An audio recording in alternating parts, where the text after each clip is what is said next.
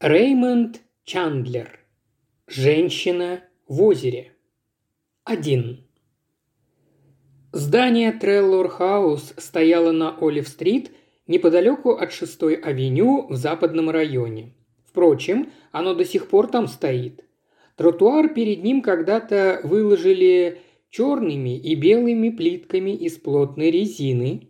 Сейчас все их по указанию муниципалитета выворачивали, и неприятный на вид мужчина с бледным лицом, какие обычно характерны для людей на должности управляющего, следил за работами так, будто представшая перед его глазами картина ранила ему сердце.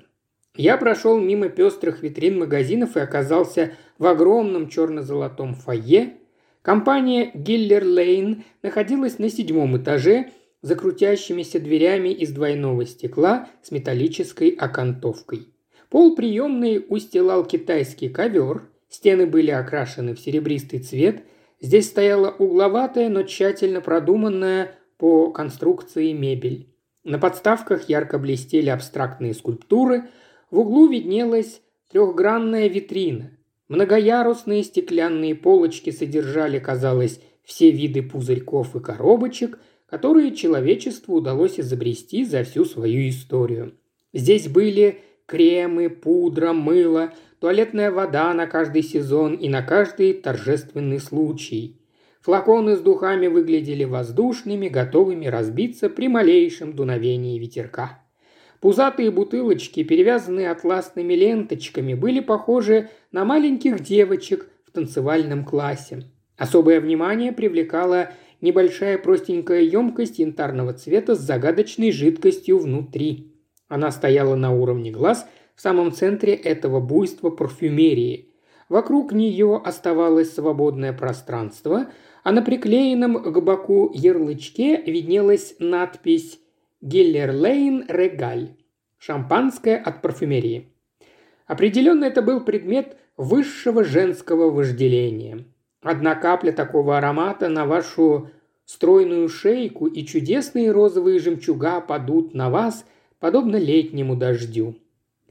Миниатюрная симпатичная блондинка притаилась в дальнем углу возле коммутатора. Ее рабочее место было отделено перилами, видимо, оберегавшими красотку от домогательств посетителей. За широким столом напротив дверей сидела высокая стройная темноволосая прелесть, чье имя, согласно настоящей возле нее табличке, звучало как мисс Адриен Фромсет – Одета она была в строгий серый костюм, под жакетом виднелась темно-синяя блузка и светлый мужского покроя галстук. Краешек, выглядывавшего из нагрудного кармана, носового платка выглядел настолько острым, что им можно было бы нарезать хлеб. Тонкий браслет на запястье являлся единственным ювелирным украшением. Тщательно расчесанные на прямой пробор темные волосы свободными волнами падали на плечи.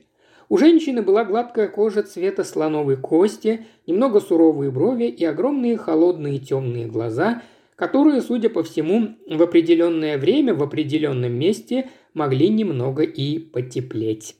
Я достал свою визитную карточку, ту, которая без крошечного пистолетика в уголке, положил ее на стол и спросил, не примет ли меня мистер Дэрис Кингсли. Женщина взглянула на карточку – «Вам назначено?» «Нет». «С мистером Кингсли трудно встретиться без предварительной договоренности». С этим я поспорить не мог. «Какого рода ваше дело, мистер Марлоу?» «Личного». «Понятно. Мистер Кингсли знает вас, мистер Марлоу?» «Не думаю. Возможно, он слышал обо мне. Скажите ему, что я от лейтенанта МакГи». «А вы уверены, что мистер Кингсли знаком с лейтенантом МакГи?» Женщина положила мою карточку рядом со стопкой свежеотпечатанных бланков, откинулась на спинку кресла и слегка постучала по полированной поверхности стола золотым карандашком. Я мило улыбнулся. Маленькая блондинка выставила из-за коммутатора похожее на раковину ушко и засмеялась тихим пушистым смешком. Она казалась пылкой и игривой, но чувствовалась в ней какая-то неуверенность, как у новорожденного котенка в доме, где хозяевам совершенно наплевать на кошек. «Надеюсь, да», – ответил я, – «но лучше все-таки сначала уточнить у него». Темноволосая прелесть зарегистрировала три письма, явно сдерживаясь, чтобы не швырнуть в меня свой карандашик. Наконец, не поднимая глаз, она произнесла. «Мистер Кингсли на совещании. Я передам ему вашу карточку позже». Я поблагодарил ее, отошел от стола и сел в кожаное кресло с хромированными ножками. Оно оказалось гораздо удобнее, чем обещал его внешний вид. Время шло, на сцене воцарилось молчание. Никто не входил и не выходил. Элегантная рука мисс Фромсет с карандашиком скользила по бумагам. Из-за коммутатора время от времени доносился писк белокурого котенка и негромкое щелканье штекеров.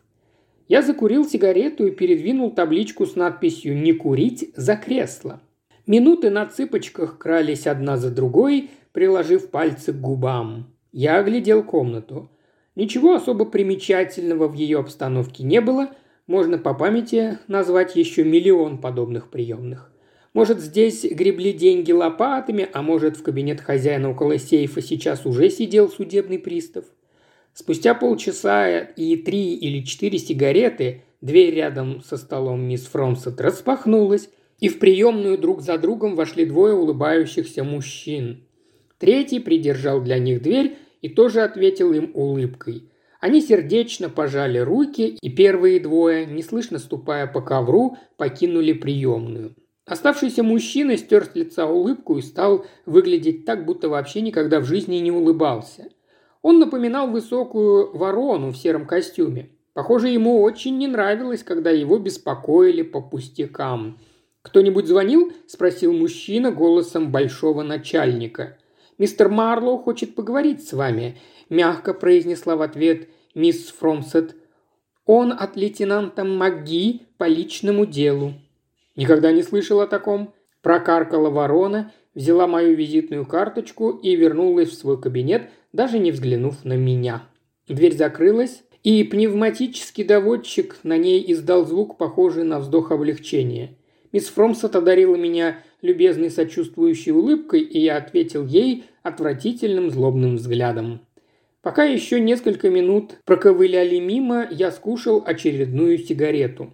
Постепенно во мне стала зарождаться все более нежная любовь к компании Гиллер Лейн. Четверть часа спустя дверь кабинета снова открылась.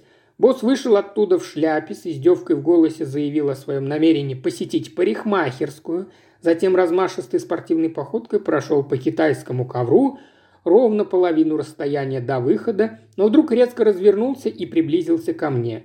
«Вы хотите поговорить со мной?» – прорычал он. В боссе было около шести футов росту, в серых глазах виднелись искорки холодного огонька.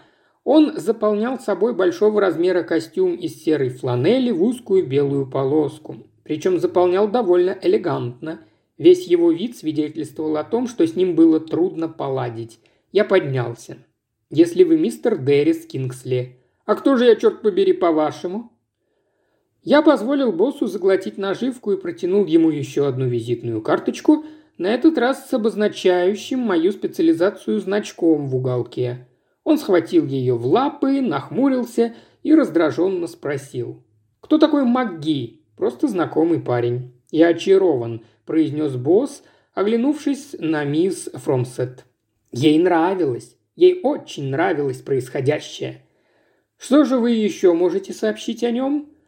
«А, его часто называют фиалка Маги», – ответил я. «Он все время жует постилки, пахнущие этим чудесным цветком. Это крупный мужчина с мягкими седоватыми волосами и красивым маленьким ртом, словно специально предназначенным, чтобы целовать девочек.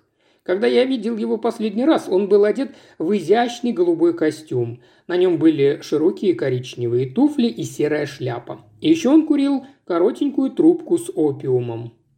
«Мне не нравятся ваши манеры», – проговорил Кингсли голосом, которым можно было бы расколоть бразильский орех. «Ну и прекрасно», – ответил я, – «продавать их не намерен». Босс попятился, словно я сунул ему под нос макрель недельной давности, затем повернулся и пробормотал через плечо. «Даю вам ровно три минуты, бог знает почему». Стремительно пройдя мимо стола, мисс Фромстед обратно к двери своего кабинета с таким видом, что казалось, ковер под ним задымился, Кингсли рванул ручку и, крутанувшаяся петлях, деревянная панель едва не ударила мне в лицо. Мисс Фромсет это тоже понравилось, только сейчас, похоже, в глубине ее глаз мелькнула лукавая усмешка. Уважаемый слушатель, ты прослушал ознакомительный фрагмент аудиокниги. Желаешь продолжить слушать аудиокнигу? Тогда подписывайся на канал Ильи Кривошеева на Бусте. Ссылка на канал в описании.